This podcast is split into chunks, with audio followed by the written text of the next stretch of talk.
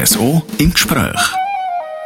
Es gibt ja Menschen, die sich wünschen, der Winter der soll so schnell wie möglich umgehen, wo viele aber den Sommer haben und die warmen Temperaturen, die langen Tage.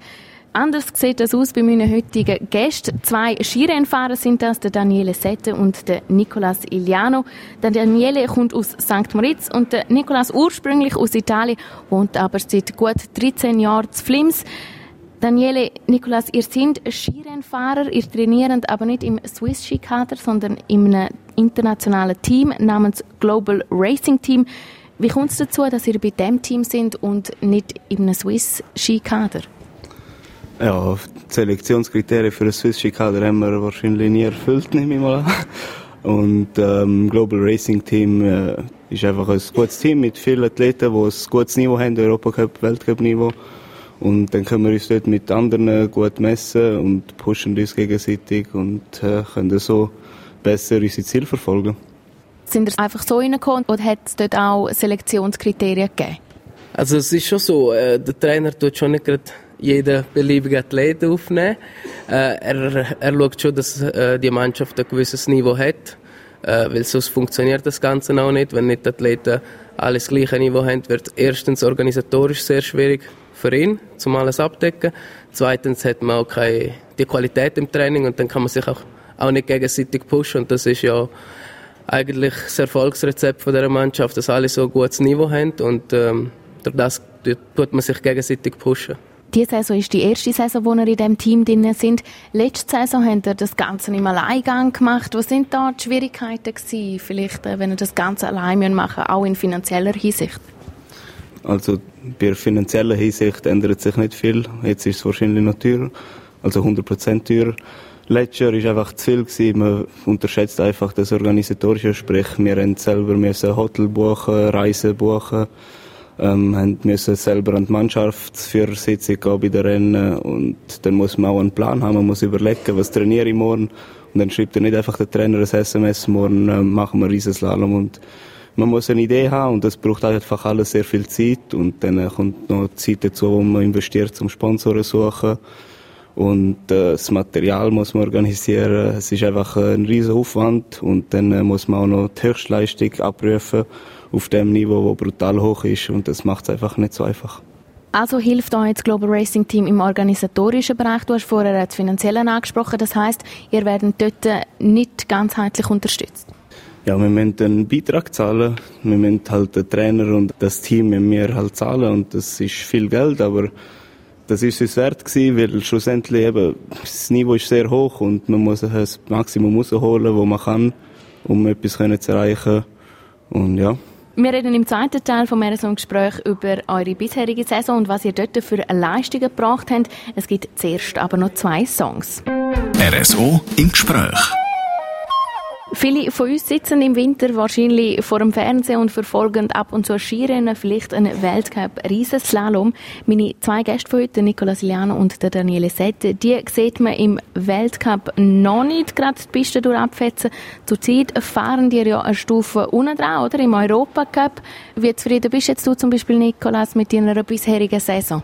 Also wir sind ja im Sommer, haben wir die ganze Vorbereitung zuerst in Neuseeland gemacht mit dem ähm, Global Racing. Und dort haben wir auch ähm, Rennen bestritten, eigentlich äh, Australian New Zealand Cup. Das ist genau das gleiche wie der Europa Cup, einfach von einem anderen Kontinent. Und ich habe dort äh, super Leistungen können ab abrufen, habe einen enormen Schritt nach vorne gemacht. Ich bin jetzt aktuell Nummer 67 vor Welt im Riesenslalom und Nummer 9 in der Schweiz. Dann ist mir ein bisschen weniger gut gelungen bei der, bis jetzt bei den Europacup-Rennen.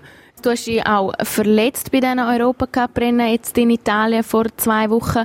Verletzungen, wenn wir die ansprechen, ähm, du hast auch schon müssen die Hüften operieren ähm, also ein bisschen das Verletzungspech. Ja, ich glaube, wenn wir das äh, Verletzungspech ansprechen, dann bei mir und beim Daniele, dann glaube ich, reichen die zehn Minuten da nicht. Äh. Das sind äh, extrem viel. Es gehört leider zum Sport dazu. Man geht so extrem an die Grenzen, man probiert alles rauszuholen immer. Und äh, ja, man muss zum Grenzen kennenlernen, muss man halt zwischendurch. Dann kommt es aber nachher nicht so gut raus. Es ist ein Risikosport, ähm, Skifahren, Verletzungspech. Sponsorensuche, alles Organisatorische, ist es das Ganze eigentlich wert? Das fragt man sich 360 Tage im Jahr. Aber äh, einfach die Momente, die nachher zurückkommen, die sind es zu 100% wert. Das, man muss im Skifahren muss man die kleinen Sachen lernen geniessen. Das heißt, äh, man, kann, man darf nicht nur die Resultate anschauen, man muss, man muss auch die Aussicht können geniessen und einfach das Drumherum, die Atmosphäre und wir reisen um die Welt, ähm, lernen so viele neue Menschen kennen und das ist einfach ein wahnsinniger Sport und ja, es ist ein Auf und Ab mit Emotionen, aber es ist äh, eine große Liebe eigentlich.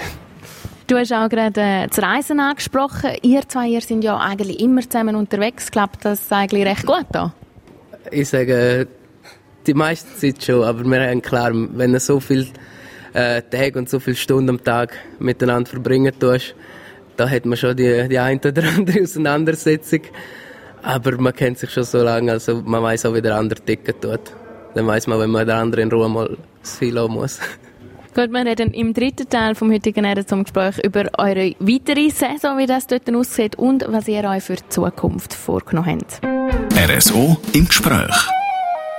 Zu Gast heute bei mir im RSO im Gespräch sind zwei Skirennfahrer, der Daniele Setti aus St. Moritz und der Nicole Siliano, der seit über zehn Jahren in Flims wohnt. Ihr seid beide mittlerweile 26 und ihr fahrt jetzt momentan ja noch nicht im Weltcup. Habt ihr manchmal auch Gedanken gehabt, um das Ganze, die Karriere an den Nagel zu hängen?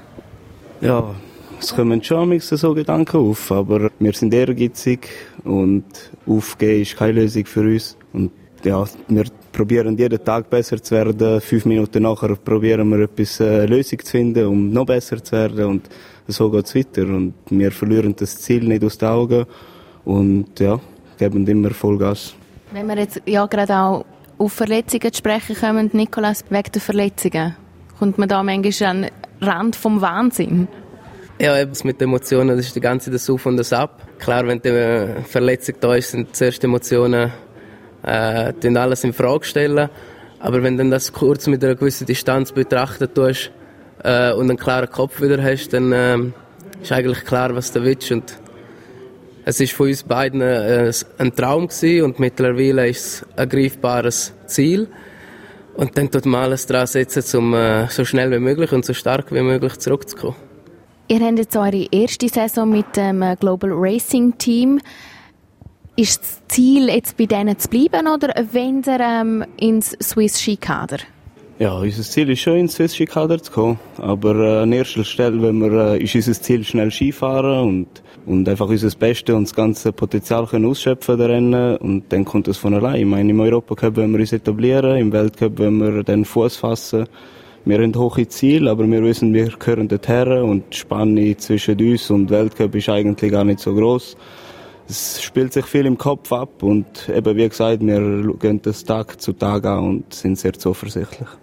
Ziel, Hoffnungen und Wünsche, das hängt ja alles auch miteinander zusammen. Und jetzt, wenn wir aufs neue Jahr schauen, was wünschen ihr euch fürs neue Jahr und was sind die Ziele? Ja, ich habe jetzt gute Rennen im Europacup, zweimal in der Top 20, zweimal in der Top 15 können fahren und ich äh, würde, mich, würde mir gerne wünschen, dass ich dort bleibe oder sogar äh, noch in die erste Gruppe komme im Europacup und dann vielleicht die ein oder andere Chance noch im Weltcup kriege.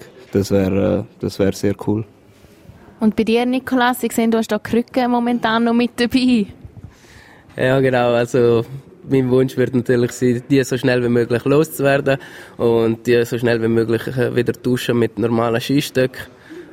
Und dann eigentlich wieder dort anknüpfen, wo ich, vorher, äh, wo ich jetzt vor ein paar Wochen aufgehört habe. Ich danke euch vielmals für das äh, heutige Gespräch und wünsche euch für das neue Jahr alles Gute und viel Erfolg. Danke. Danke vielmals. RSO im Gespräch.